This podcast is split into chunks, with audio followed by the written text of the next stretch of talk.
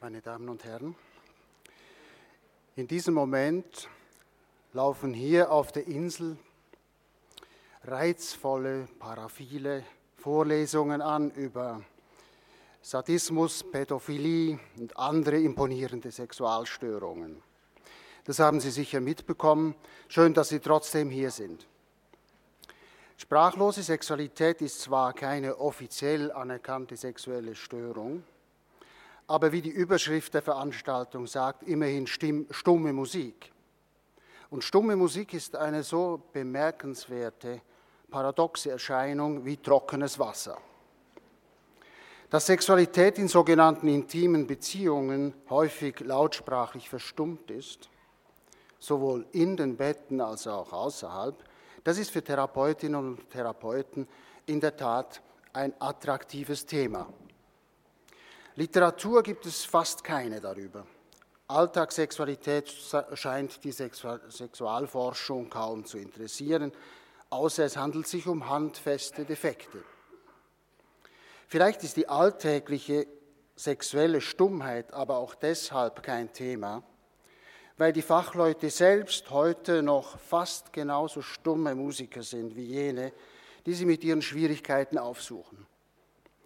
Dies könnte für uns ein prekärer Befund sein und darüber nachzudenken ein aufregendes Unterfangen. Ich äh, möchte von meinem Eindruck ausgehen, dass viele Menschen eine Sexualität haben, vielleicht die meisten, die in festen Beziehungen leben, die sie nicht befriedigt. Meine tägliche Arbeit mit differenzierten und mutigen Klientenpaaren und meine eigenen Erfahrungen auch, haben mich davon überzeugt, dass sexuelle Begegnungen, besonders wenn sie Jahre überdauern sollen, ein ausgesuchtes Kunststück sind. Leider hat noch niemand abschließend herausgefunden, wie ein Paar dieses Kunstwerk zustande bringen kann. Aber ich bin ziemlich sicher, dass es einem stummen Paar besonders schwer fallen wird. Ja, aber wenden stumme Paare ein, besonders sprachlose Männer. Sexualität ist doch etwas Natürliches. Das haben wir mit den Tieren gemeinsam. Der Kopf und all das Gerede, das macht uns nur unsicher. Biologen rechnen uns tatsächlich vor, dass der Mensch 98 Prozent seines biologischen Erbgutes mit dem Schimpansen gemeinsam hat. Haben die Schimpansen vielleicht Sexprobleme? Nicht, dass ich wüsste. In den Köpfen vieler Menschen muss die Sexualität nicht nur natürlich ablaufen, sondern auch unbedingt spontan. Spontan heißt nichts anderes als sprachfrei, von selbst, vollautomatisch und servogelenkt. Was sich nicht spontan ergibt, ist nichts wert. Ein Graus die Idee, Sex könnte geplant und abgekartet sein. Und dass auch die Sprache es in sich hätte, spontan fließen zu können, niemand kann sich das vorstellen. Reden während der Paarung oder über Sexualität ist also ein echtes Tabu, das tut man nicht. Peinlichen Vorgängen im Bett noch peinlichere Worte hinzuzufügen, ist für die meisten Paare fremd und eine schiere Überforderung. Beliebt ist darum auch die Formulierung, wir wollen unsere Sexualität nicht zerreden. Sie wird aber nicht etwa von den Paaren gebraucht, die das tatsächlich tun, das gibt es vereinzelt auch, sondern von jenen, die noch gar nicht damit begonnen haben, ihre Ängste, Enttäuschungen und Unsicherheiten in Worte zu fassen. Dahinter steckt die uneingestandene Furcht, dass alles noch viel schlimmer wird, wenn es offen auf den Tisch kommt. Interessanterweise scheinen viele Paare nicht in erster Linie darauf aus zu sein, es miteinander möglichst gut zu haben im Bett. Viel bedeutsamer ist ihnen, dass das normal ist, was sie da machen. Natürlich hat das viel mit Scham zu tun. Solange die Menschen nämlich nicht ins Abnormale abrutschen, so nehmen sie stillschweigend an, entgehen sie der Gefahr, sich schämen zu müssen. Schließlich sind sie ja so nackt und bloß, weiß Gott schon exponiert genug. Wenn aber elementare Bestandteile des als normal eingestuften sexuellen Prozedere gar gestört sind oder ausfallen, werden viele unruhig. Sie neigen dazu, ihre ganze Sexualität für gescheitert zu erklären und zum epidemisch verbreiteten ehelichen Zölibat überzugehen. Wortlos, versteht sich. Also lieber gar keinen Sex als einen mit verklemmtem oder nicht voll synchronisiertem Orgasmus zum Beispiel. Seit wir von den Bäumen heruntergekommen sind, hat sich unsere Sexualität entscheidend verändert. Die starren Brunstzeiten gibt es nicht mehr, wir sind jederzeit ansprechbar für geschlechtliche Annäherung. Der aufrechte Gang lässt uns die feinen, schwielenlosen Hände frei für ein kunstvolles Liebesspiel.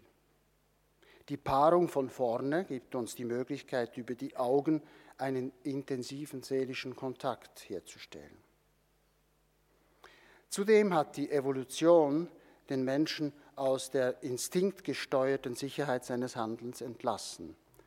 Instinkt reduziert, lebt er in einer offenen Welt und ist gezwungen, sich seine Umgebung und seine Anpassung selbst zu erschaffen, auch in der Sexualität. Der Mensch muss den Verlust an Instinktsicherheit durch Lernprozesse ausgleichen, seine neuen Instrumente, das Denken und die Sprache. Doch den Menschen scheint diese Gabe über Jahrtausende entgangen zu sein. Es ist noch gar nicht lange her, dass sie kaum auf die Idee kamen, den Geschlechtsverkehr als ausgiebige genüssliche und kommunikative Betätigung zu erfahren. Sex fand dem Vernehmen nach unter der schnörkellosen Regie des Mannes im Dunkeln, unter dem Bärenfell, später unter der Bettdecke, stumm und ohne Vor- und Nachspiel statt. Die Lustfähigkeit der Frau war erst recht kein Thema. Auch heute noch ist es eine landläufige, dumpfe Lieblingsidee, dass Lust etwas Triebhaftes, Unbewusstes, nicht wirklich Steuerbares ist, das uns treibt, bestimmt und determiniert. Es ist sinnlos, ja störend, darüber nachzudenken und zu reden. Hauptsache, die Spannungsabfuhr funktioniert. Dieses Konzept lässt sich nur umsetzen in Form des heterosexuellen allerwelts Geschlechtsverkehrs. Hier ist immer nur die Frage, ob niemals, aber wie. Die Entscheidung für oder gegen einen Koitus fällt bei vielen Paaren aufgrund von nichtsprachlichen Signalen, die sich im Laufe der Zeit entwickelt haben. Ein Mann erzählte mir zum Beispiel, dass er nur an den immer gleichen Geschlechtsverkehr herankomme unter der Bedingung, dass seine Frau in der Badewanne sitzt und ihm gestattet, hinter ihr in der Wanne Platz zu nehmen für den Fall, dass sie ihn anweist, sich ihr gegenüber hinzusetzen, ist ihr immer nach Auseinandersetzung zumute und aus Sex wird nie etwas. Wenn es dem Menschen nicht gelingt, den kahlen, arterhaltenden Geschlechtsverkehr ordnungsgemäß und regelkonform zu vollziehen, fassen Sie das häufig in dem Satz zusammen, bei uns klappt es im Bett nicht mehr. In meinen Ohren tönt das ähnlich wie bei der Pumpe ist das Ventil ausgestiegen. Einerseits verrät die Sprache hier mechanische Vorstellungen von Sexualität. Was nicht klappt, muss geflickt werden. In der Therapie am liebsten mit geeigneten Tipps und Tricks. Andererseits stecken hinter der mechanischen Ausdrucksweise aber auch naive, harmoniesüchtige Idealvorstellungen Sexualität sollte so paradiesisch pannenfrei klappen, wie sie in den ersten Wochen und Monaten der Beziehung angelaufen ist. Damals waren doch alle Worte überflüssig, wenn, nicht, wenn sie nicht sogar gestört hätten. Wahre Liebe und himmlisches Verfließen sollten sich von selbst einstellen, für und für. Vorausgesetzt, man paart sich mit dem richtigen Partner, der passenden Partnerin flächendeckend folglich auch die Enttäuschung, wenn sich der Verschmelzungskitsch gegen die Beziehungsrealität nicht durchzusetzen vermag. So stauen sich in vielen Köpfen die Argumente für die sprachlose Liebe. Mehr noch, man fürchtet sich davor, dass die symbiotische Einheit durch Reden zersetzt werden könnte. Es ist die Angst, die Eindeutigkeit der Gefühle würde getrübt und zerstört. Später, wenn Trübung und Zerstörung bereits um sich gegriffen haben, drängen Scham und Angst die Sehnsucht zurück. Die Angst, sich schämen zu müssen, die Angst auch, dass die Scham vom anderen gesehen werden könnte, treiben die beiden je in ihre Einsamkeit. Jetzt reden, das wäre das Schlimmste. Das Bedrohliche und das Schmerzliche würden augenblicklich vervielfacht. Reden könnte das ganze Ausmaß der Widrigkeit mit einem Schlag enthüllen. Ich würde mich weit über meine körperliche Nacktheit hinaus entblößen,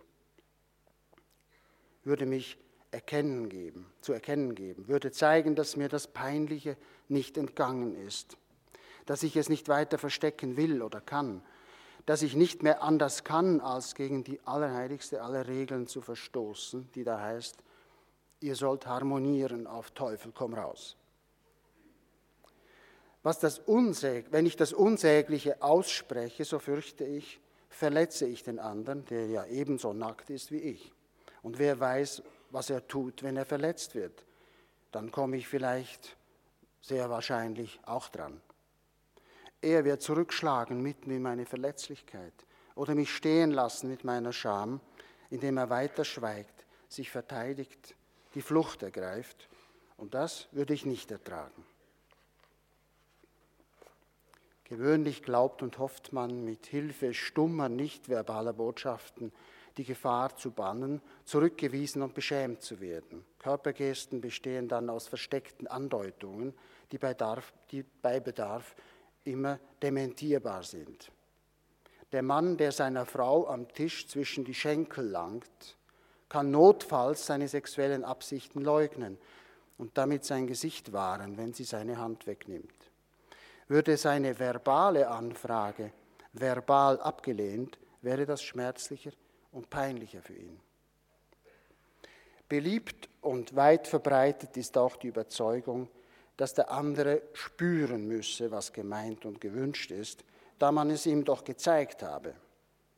So gibt zum Beispiel eine Frau ihrem Mann jahrelang klitschnasse Küsse ins Ohr, weil sie das so gern hat. Sie sagt es ihm aber nicht. Warum? Es ist eben, nicht, es ist eben viel mehr wert, wenn er es selber merkt. Doch das Einzige, was der Mann merkt, ist, dass er nasse Küsse hasst.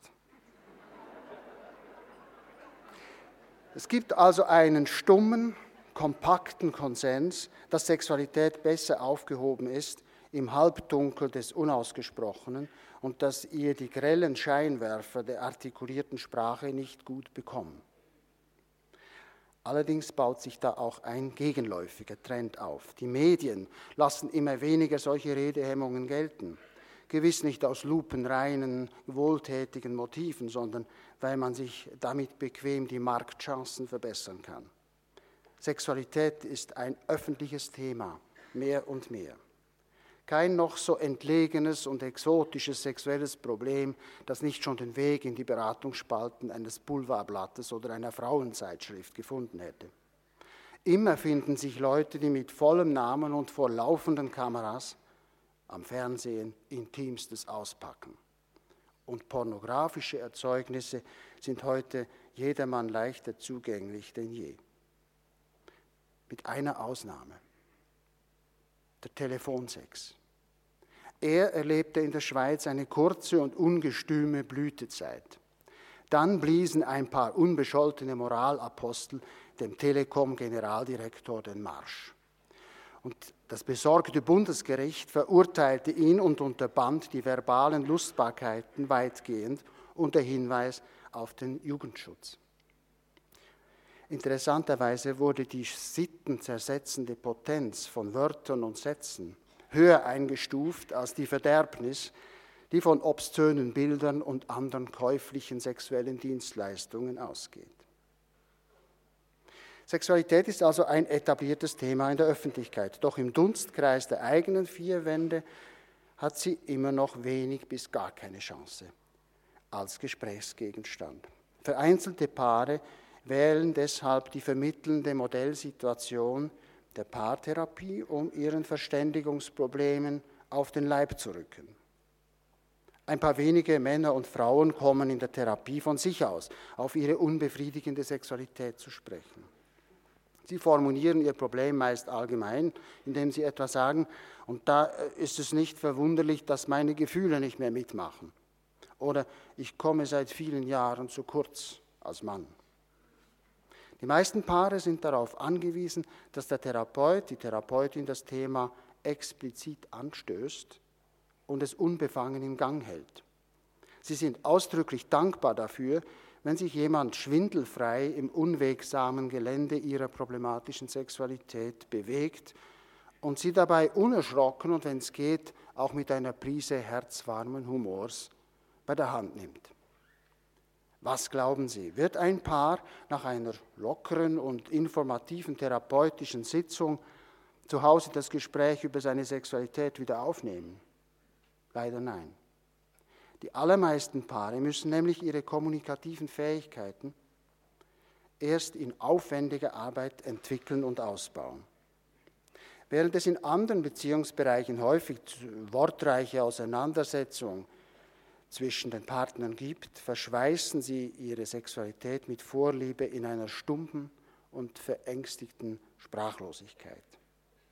Die Schwierigkeiten beginnen schon damit, dass das Paar es nicht schafft, ein Gesprächssetting herzustellen, das der anspruchsvollen Thematik gewachsen wäre. Manche versuchen ein Gespräch anzuzetteln mitten in der Nacht oder kaum ist die Lieblingsfernsehsendung des Partners angelaufen oder während der Morgentoilette oder wenn der andere gerade dabei ist, das Haus zu verlassen. Der allerungeeignetste Ort für ein Gespräch über Sexualität ist der traditionelle Schauplatz des Geschehens selbst, das Bett. Wie viele Ehebetten sind belastet, nicht nur von schwer verkraftbaren sexuellen Misslichkeiten, sondern darüber hinaus auch noch von all den fehlgeschlagenen Versuchen, mit den enttäuschenden Erfahrungen zurechtzukommen. Klarheit setzt Distanz voraus, also Distanz vom Tatort, örtlich und zeitlich und auch emotional. So kann man vielleicht eher verhindern, von bedrängenden Gefühlen überschwemmt zu werden. Dies scheint in horizontaler Lage nur schwer realisierbar. Krisensitzungen, Krisensitzungen im Bett zu nachtschlafender Zeit sind geeignet, jede Krise zu verschärfen oder jeden Impuls verpuffen zu lassen. Aufrecht lassen sich die Dinge, die einem so nahe gehen, unverzagter und auch erfolgsversprechender anschauen und ansprechen. Doch das Schwierigste am intimen Gespräch ist nicht das Reden, sondern das Zuhören. Sich ausdrücken ist ja eher erleichternd und befreiend, wenn es jemand gibt, der es hören will, der interessiert ist, der mir Platz dafür schafft, dass ich mich zeigen kann, der mein Erleben für ebenso wichtig und wahrnimmt wie sein eigenes auch wenn sich die beiden Wahrnehmungen als unvereinbar auszuschließen scheinen. Ein Beispiel. In vielen festen Beziehungen hat ein Partner ausgeprägtere sexuelle Bedürfnisse als der andere. Der weniger Bedürftige hat oft unglaubliche Mühe, dem Bedürftigeren seine unbehagliche Situation in der Beziehung verständlich darzustellen.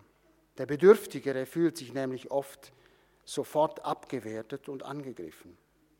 Er kann damit seinen weniger bedürftigen Partner in keiner Weise das Gefühl vermitteln, dass er an ihm und an seiner Lage interessiert ist. Mit anderen Worten, die gemeinsame gestörte Sexualität geht Mann und Frau so bedrohlich nahe, dass sie zwischen du und ich nicht mehr unterscheiden können. Das Problem scheint die Grenzen zwischen den beiden aufgelöst zu haben. Es schwappt ungehindert von einem zum anderen hinüber. Der eine fühlt sich zwangsläufig schuldig, weil der andere ein Problem hat. Und keiner kann sich artikulieren, keiner wird sich verstanden fühlen. Die Folge, auf die sexuelle Schwierigkeit türmt sich eine zweite Klemme, die Unmöglichkeit, sich zu verständigen. Die Lösung des ursprünglichen Problems rückt weiter weg denn je. Die Sprache wohl eigentlich gedacht als Instrument zur gemeinsamen Handhabung von Differenzen und Unstimmigkeiten, erweist sich als untauglich.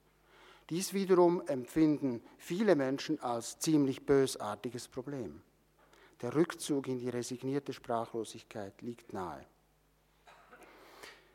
Vielleicht wenden Sie ein, äh, Sexualität sei schließlich nicht verbale körperliche Kommunikation. Die Bemühungen der Therapeuten müssen darauf abzielen, diese elementare Verständigung von komplizierten wortsprachlichen Überbau zu befreien. Schön wär's. Leider haben wir mit dem Rausschmiss aus dem Paradies die Unschuld und Eindeutigkeit unserer Körpergesten verloren. Stellen Sie sich die Frau vor, die nackt zu ihrem Mann unter die Bettdecke schlüpft. Soll es geben? Nehmen wir an, sie möchte Geborgenheit, Nähe, Wärme. Ihr Sinn steht nach Haut, ganz eindeutig. Schleimhaut übersetzt ihr Mann ihre Signale. Er missversteht ihr Verhalten als sexuellen Wunsch und arbeitet ab sofort auf den Geschlechtsverkehr hin. Seit Watzlawick kommunizieren wir immer auf zwei Leitungen gleichzeitig. Was wir mitteilen, wird begleitet von Informationen, die klar machen sollen, wie das gemeint ist, was wir mitteilen. Was auf der Haut gespürt wird, wird immer auch im jeweiligen Beziehungskontext verstanden. Die Begleitsignale auf der Beziehungsebene geben zum Beispiel Auskunft darüber, wie eine physische Annäherung zu entschlüsseln ist. Muss sie mit aufeinander zugehen oder mit aufeinander losgehen übersetzt werden. Heißt sie sich näher kommen und sich nahe stehen oder sich zu nahe treten. Möglich wären auch aufeinander eingehen oder aber übereinander herfallen, eingelassen werden oder einbrechen. Die gleiche Umarmung kann ebenso gut Besitz ergreifen, festhalten oder Freiheitsberaubung bedeuten, wie Angenommensein, Geborgenheit, Sicherheit oder Liebe und auch vieles andere mehr. Auch Nein ist nicht einfach Nein. Der eine versteht Nein als klare und endgültige Weigerung und lässt ab von seinem sexuellen Vorhaben. Der andere liest es als herausfordernde Aufforderung, erst recht weiterzumachen. Nicht einmal auf das ganz gewöhnliche Schweigen ist Verlass. Ist es wortloses Einverständnis, wohliges Schnurren, geduldiges Warten, stumme Hilflosigkeit, gekränktes sich zurückziehen, bitterer Liebesentzug oder rücksichtslose Erpressung oder etwas ganz anderes. Sobald man sich in die Nähe kommt, kann man nicht nicht kommunizieren. Jeder Kontakt, sei er wortsprachlich oder körpersprachlich, ist grundsätzlich übersetzungsbedürftig, weil Missverständnis anfällig. Zugegeben, das tönt jetzt alles reichlich kompliziert und düster. Ein Wunder, so scheint es, wenn es überhaupt lustvolle Paarungen gibt, die nicht im dichten Gestrüpp von Missdeutungen hängen bleiben. Ganz so schlimm ist es glücklicherweise nicht. Wir gehören nämlich alle einer gemeinsamen Körper- und Sexkultur an, die von vornherein einigermaßen Klarheit schafft über die Zeichen und Bedeutungen erotischer Körpersprache. Und je länger zwei Partner miteinander vertraut sind, umso umfangreicher und verlässlicher wird auch ihr individueller gemeinsamer Vorrat an verständlichen Körpergesten. Gleichzeitig nehmen aber mit den Jahren auch die Korrosionserscheinungen in der Sexualität zu, wenn Sprachlosigkeit herrscht. Andauernde Stummheit produziert andauernde Stummheit. Unausgesprochene, heikle Dinge verklumpen und verhärten sich mit der Zeit. Es wird immer schwieriger, die Scham- und Angstschwelle zu überwinden und sich zu öffnen. Vermutlich gelingt das vielen Paaren höchstens mit professioneller Hilfe, vorausgesetzt, sie ist wirklich professionell. Ich gehe davon aus, dass es auch für geübte Therapeutinnen und Therapeuten schwierig ist, mit der stummen Blockade eines gemeinsam mauernden Paares zurechtzukommen. Das Klima in manchen Beziehungen ist ja offensichtlich von Mangel und Unwirtlichkeit gezeichnet. Und da wäre es wohl ein unauffälliger, aber gravierender Kunstfehler, sich in aller Stille mit dem Schweigen des Paares über seine Sexualität zu verbünden, nur weil man selbst voller Angst und Hemmungen ist. Viele Paare sind jedoch erleichtert, wenn ihr Therapeut, ihre Therapeutin fähig ist, sorgfältig und entschieden den lähmenden Bann zu brechen. Brechen tönt andererseits auch wieder nicht so gut. Widerstand wird mit Vorteil nicht gebrochen, sondern zum Thema gemacht. Dies aus der Erkenntnis heraus, dass solche Barrieren meist einen Sinn im psychischen System des Einzelnen oder im Paarorganismus haben. Wie auch immer, wenn selbst die Wörter fehlen, läuft gar nichts. Dabei wäre alles da. Jedermann könnte sich nach Herzenslust bedienen an einem bestehenden, satten, erotischen Wortschatz. Zum Beispiel Ernest Bornemanns Standardwerk Sex im Volksmund, die sexuelle Umgangssprache des deutschen Volkes, ist ganze sechs Zentimeter dick und leider vergriffen. Für Koitieren fand Bornemann in deutschsprachigen Landen 1500 Wörter.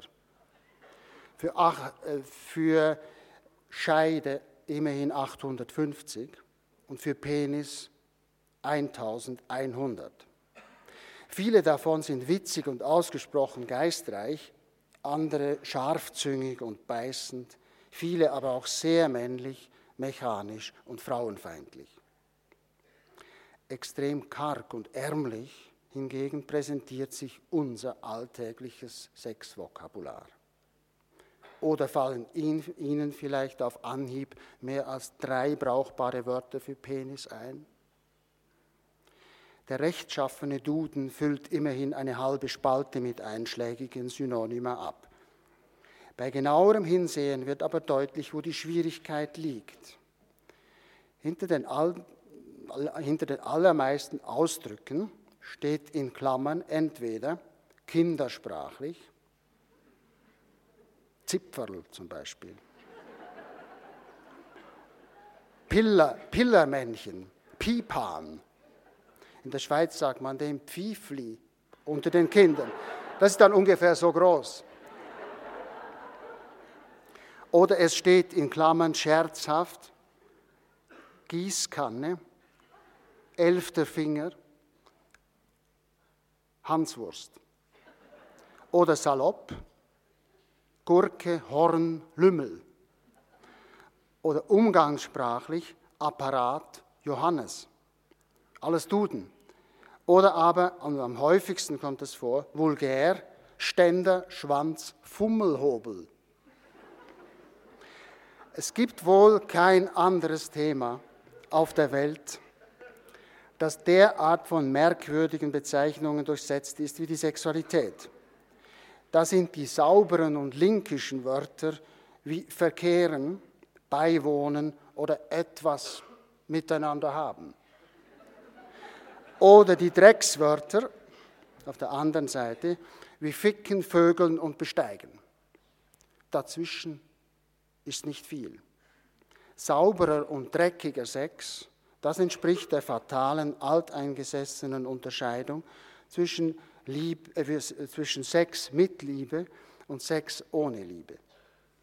Mit Liebe heißt dann im amerikanischen Sprachgebrauch make love. Ohne kann man es gut zum Fluchen gebrauchen, fuck you.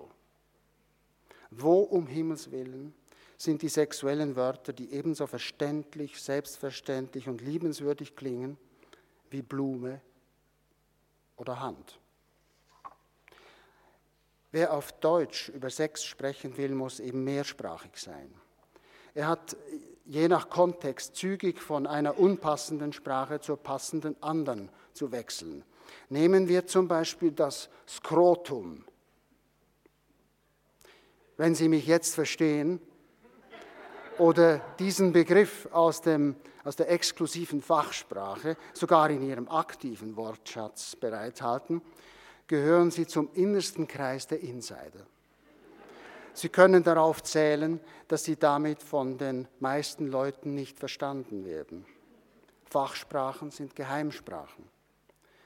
In der hohlwangigen Bürokratensprache heißt das Skrotum Hodensack auf alltagssprachlich kurz Sack.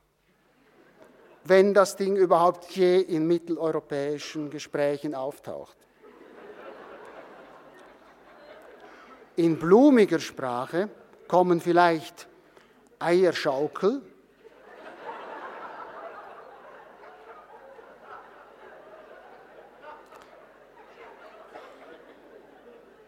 oder Dudelsack zum Zug.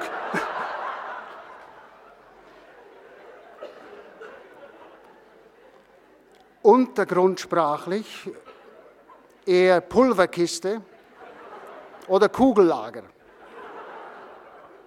Andere sexuelle Wörter sind zwar frei im Umlauf und verständlich, haben aber nach meinem Empfinden einen misslichen Beigeschmack.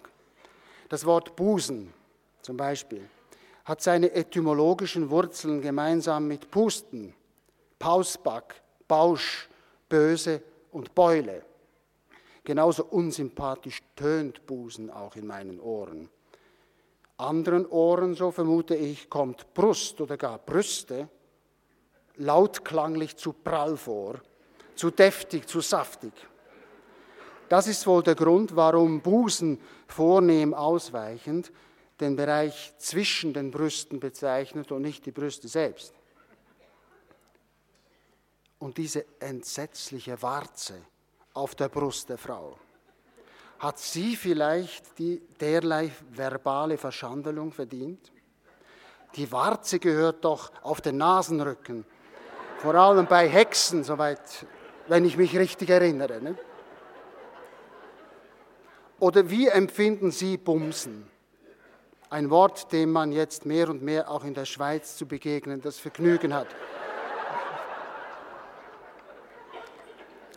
Irritiert es Sie nicht auch, dass der Duden als erste Bezeichnung dröhnend aufschlagen angeben muss?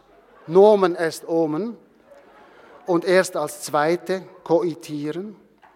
Und unmittelbar darunter steht das hocherotische Bumsvoll. Bäh. Noch um einiges unappetitlich, jetzt wird es plötzlich lauter noch um einiges unappetitlichere indogermanische Hintergründe hat das Wort Fotze. Es kommt schlicht von Faulen und Stinken. In Wirklichkeit läuft doch derlei mit Vorliebe eher unter männlichen Vorhäuten. Einige Wörter mit sexueller Bedeutung verundeutlichen mehr, als sie beim Namen nennen. Mit dem Oberbegriff Sexualität fängt es bereits an. Erst seit etwa 100 Jahren wird er im heutigen Wortsinn verwendet, und zwar nur in der westlichen Welt. Er verdrängte geschmacklich intensivere Begriffe wie Leidenschaft, Sinnlichkeit, Geschlechtsgenuss, Begierde, himmlische Wonnen, Liebeslust, Wollusttrieb und Lustreiz. Unabweislich vatikanische Obertöne hat das Adjektiv genital man muss es mit zur Zeugung gehörig übersetzen. Keine Lust dabei, weit und breit. Gar nicht lustvoll hebt die Sprache an zu singen, wenn es um den weiblichen Schoß geht. Dort sitzen Schamhaare auf den Schamlippen und rundherum und auf dem Schamhügel und das Ganze nennt sich die Scham. Natürlich nur bei der Frau. Die meisten sexuellen Wörter bezeichnen in ihren Herkunftsbereichen etwas ganz anderes als im sexuellen Zusammenhang. Dort werden sie also metaphorisch verwendet. Beispielsweise hat die lateinische Vagina, zu übersetzen mit Schwertscheide, die verschiedenartigsten Metaphern auf den Plan gerufen.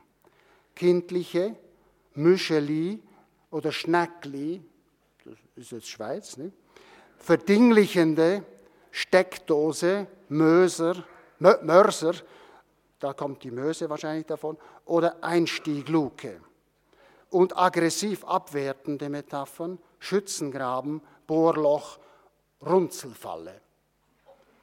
Das ist äh, Quelle Bornemann. Andere metaphorische Ausdrücke sind ausgesprochen blutleer und verunklärend. Wenn zwei miteinander schlafen und dabei geschlechtlich verkehren wollen, müssen sie über seltene somnambule Fähigkeiten verfügen. Beim Blasen wird alles andere als geblasen, so, sondern gelutscht, geleckt, gesaugt, gezüngelt, gebissen, geküsst. Bist du gekommen? heißt genau genommen nur, wo bist du eigentlich bis jetzt gewesen?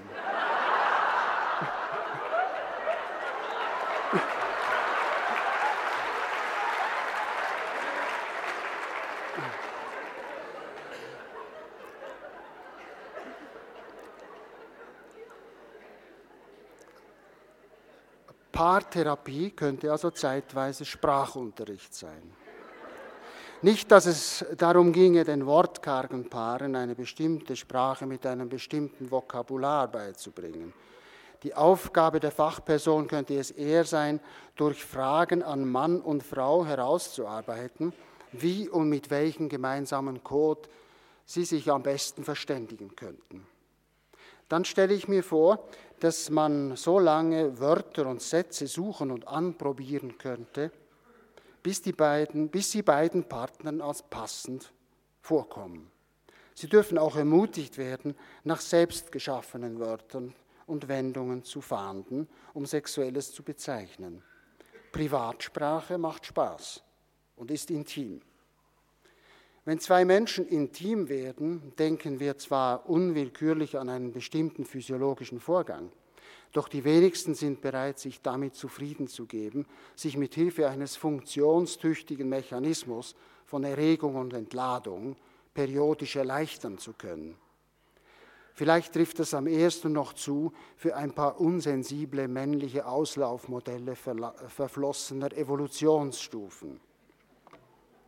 Sexualität ist für uns heutige Menschen ein Intimitätserlebnis, das wir wie kein anderes als Ausdruck unserer Gesamtpersönlichkeit selbst gestalten können. intim werden heißt eben sich entblößen, von oben bis unten, mit Haut und Haaren, mit Leib und Seele. Wir entblößen uns voreinander nicht etwa in zufälliger oder willkürlicher Weise, selbst wenn wir überzeugt sind, Sexualität sei etwas Natürliches, oder sie müsse spontan ablaufen, haben wir in Wirklichkeit unsere steuernden Konzepte im Kopf. Und sei es, seien es nur bestimmte Vorstellungen von normal und abnormal. Es gibt keine menschliche Sexualität ohne Drehbuch. Wir inszenieren unsere intimen Begegnungen. Je bewusster uns das ist, umso größer wird unser Spielraum. Ja, Sexualität ist Spiel. Das erkennt man, sobald man versucht, das Drehbuch nach den gemeinsamen persönlichen Bedürfnissen zu schreiben. Und ohne Sprache geht das nicht. Ohne Sprache gibt es keine Alternative zu der öden, orgasmusfixierten Standardbegattung, über die sich viele Leute gegenüber Meinungsforschern zufrieden äußern, weil sie nichts anderes kennen. Ohne Sprache kein Spiel. Wenn keiner fragt, willst du mit mir spielen und was wollen wir zusammen spielen, sind nur die stieren Abläufe möglich. Doch in den wenigsten mentalen Bildern kommen Sexualität und Spiel gemeinsam vor. Erstaunlicherweise würden sich wohl die meisten Menschen eher die Zunge abbeißen, als miteinander detailliert fantasieren und festlegen, wie sie sich heute Abend oder morgen früh paaren könnten.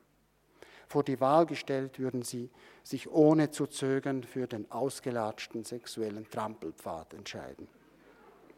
Warum das? Ist es nur, dass sie nie gelernt haben, ihre Sexualität in Worte zu fassen? Oder dass ihnen die notwendigen Wörter gar nicht zur Verfügung stehen? Oder dass es ungewohnt und immer latent beschämend ist, sich auch seelisch und ausdrücklich nackt und unverhüllt zu zeigen? Das mag alles sein. Mir scheint aber die Vermutung am einleuchtendsten, dass für die meisten Leute die Verbindung von Sexualität und Sprache unerforschtes Neuland ist. Sie hatten in ihrem Leben nie Gelegenheit zu erfahren, dass Liebe nicht nur durch die Haut geht und in verdaulicher Form durch den Magen, sie kann in prickelnder Weise auch auf den hauchdünnen Flügeln der Sprache ins Innerste eindringen. Verstehen Sie mich bitte richtig, dass Sexualität und Sprache sehr intim miteinander verbunden werden können, ist meine persönliche Vision. Andere Menschen und Paare leben und lieben, ob sie es wissen oder nicht, nach anderen Konzepten. Zum Beispiel liebt sich's gut bis sehr gut auf animalisch, vorausgesetzt, die zwei sind begabt dafür. Ich kann mir auch mühelos vorstellen, dass es sogar unglaublich aufregend sein kann, sich beim Sex einzig und total von der Fortpflanzungsidee erfasst zu fühlen. Andere Paare erleben ihre Leidenschaft vielleicht im Schoß eines spirituellen äh, Einverständnisses. Alle diese Konzeptionen lassen sich auch verwirklichen ohne Worte. Sicher für eine gewisse Zeit und immer mit oder ohne Sprachbegleitung ist die Qualität der Fleischeslust abhängig von der Qualität der Alltagsbeziehung. Oder sagen wir fast immer. Und für meine Vision setze ich wie alle Utopisten günstige Bedingungen voraus. Jetzt bin ich bei der spannendsten Frage. Reden Sie auch beim Sex? Und wenn ja, was sagen Sie? Oder kennen Sie nur den Stummfilm Sex? Und wenn ja, gelüstet es Sie, Ihre Sexualität zu vertonen? Wenn ja, was hätten Sie davon? Vielleicht möchten Sie einfach lieber nicht zu den zwei Dritteln aller Männer und Frauen gehören, die ihren Partnerinnen und Partnern im Bett niemals sagen, was sie gern haben und was nicht. Wenn Sie es tun, steigen Ihre Chancen, dass Ihre Wünsche in Erfüllung gehen. Natürlich kommt es vor, dass Gesten deutlicher sind und schlüssiger als Wörter. Wie eine Klitoris berührt und gereizt werden möchte, lässt sich leichter zeigen als beschreiben. Es ist wirklich ein gutes Gefühl, entschieden Verantwortung zu übernehmen für das, was geschieht, sei es wortsprachlich oder körpersprachlich, und nicht ohnmächtigen, stummen Erwartungen an den anderen ausgeliefert zu sein. Denn wenn wir intim werden mit jemandem, hoffen wir tatsächlich auf Intimität. Haut und Schleimhäute berühren und reiben sich. Wir sind erregt, berauscht vielleicht sogar, doch unser Herz und unsere Seele möchten auch. Sie möchten oben genauso intim werden wie unser Geschlecht unten. Sie drängen darauf, sich nahe zu kommen, sich zu betasten und zu begreifen. Wir atmen tiefer und schneller als sonst, weil ein erhitzter Lebensstrom uns erfasst hat. Die Atemströmung bringt uns in Schwingung und wenn wir uns hingeben, fangen wir unwillkürlich an zu tönen und zu stöhnen.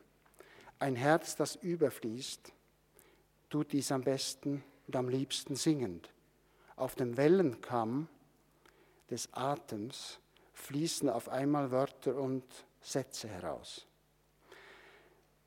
Als bewusstseins- und sprachbegabte Menschen können wir eigentlich fast nicht anders als unser erotisches Tun und Sein mit Gesang begleiten.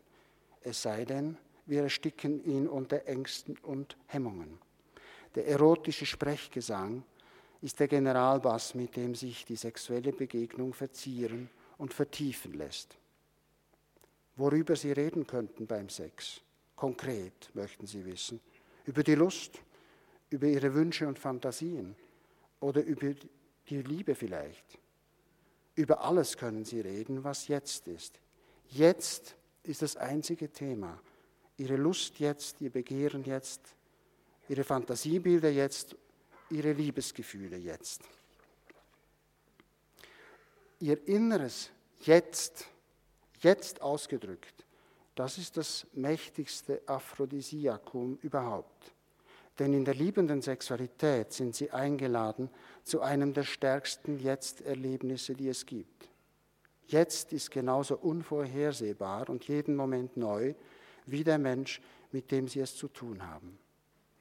Wenn sie ganz und gar da sind und wach, sind sie fortwährend dem Wagnis der Begegnung ausgesetzt.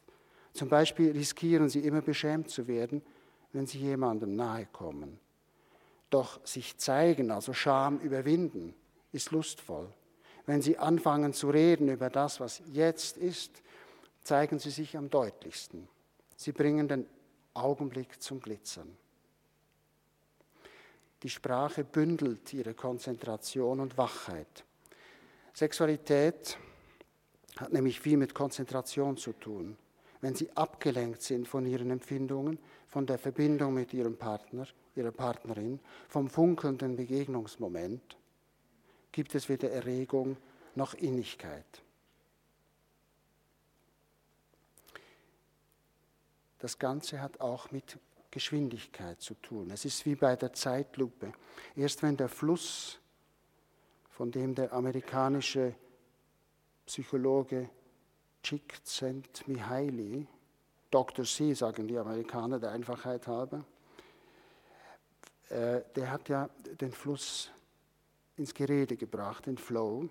Und dort ist es wie bei der Zeitlupe. Wenn der Fluss langsam wird, verlangsamt wird, genügend, werden die Feinheiten wahrnehmbar und auch aussprechbar. Und der einzige Zweck des Fließens ist im Fließen zu bleiben, nicht irgendein Ziel oder einen bestimmten Höhepunkt zu erreichen. Fließen ist der Höhepunkt.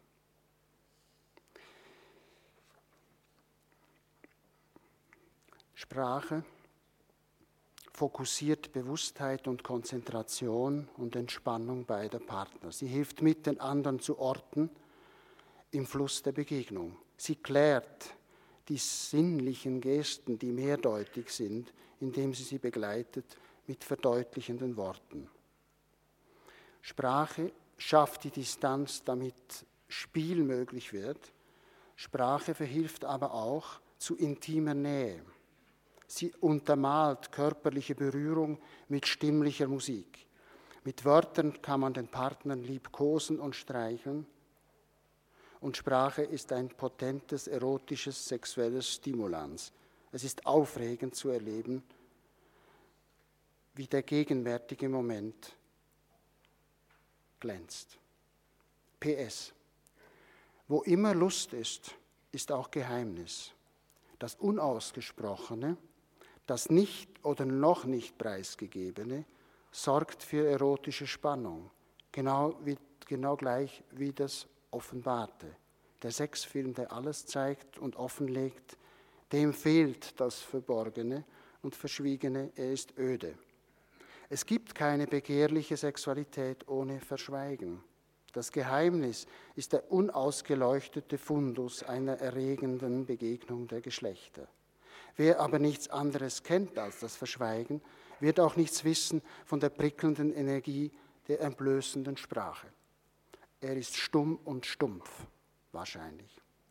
Erotisch aufregend ist also das Reden und das Verschweigen. Fehlt noch das ganz gewöhnliche Schweigen. Wenn Sie die Sprache entdecken als Flügel zum Fliegen, werden Sie auch das Schweigen lieben als beredte Stille. Ich danke Ihnen.